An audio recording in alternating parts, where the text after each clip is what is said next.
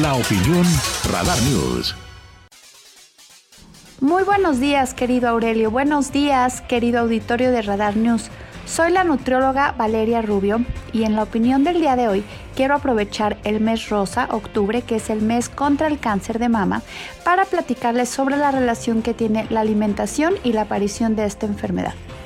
Se sabe que el cáncer tiene una relación muy estrecha con la alimentación, con el consumo de antioxidantes.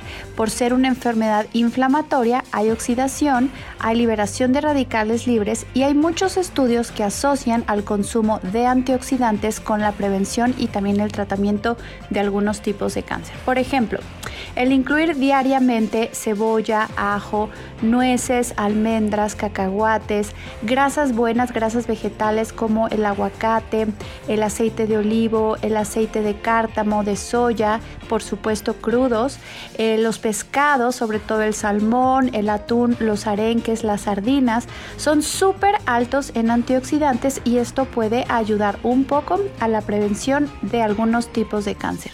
Por supuesto, una alimentación equilibrada. Hay por ahí estudios también que asocian a la prevención del cáncer con el consumo habitual de lácteos como la leche el queso y el yogurt, ya que contienen eh, probióticos, contienen eh, vitaminas, contienen proteínas, sobre todo biopéptidos activos, que también pueden ayudar en alguna medida a la prevención de esta enfermedad. Desde luego, el estilo de vida, el exponernos lo menos posible a factores de riesgo como el sol intenso, el cigarro, realizar ejercicio todos los días pueden ser nuestros mejores aliados para la prevención del cáncer. Les mando un abrazo muy grande, nos vemos a la próxima.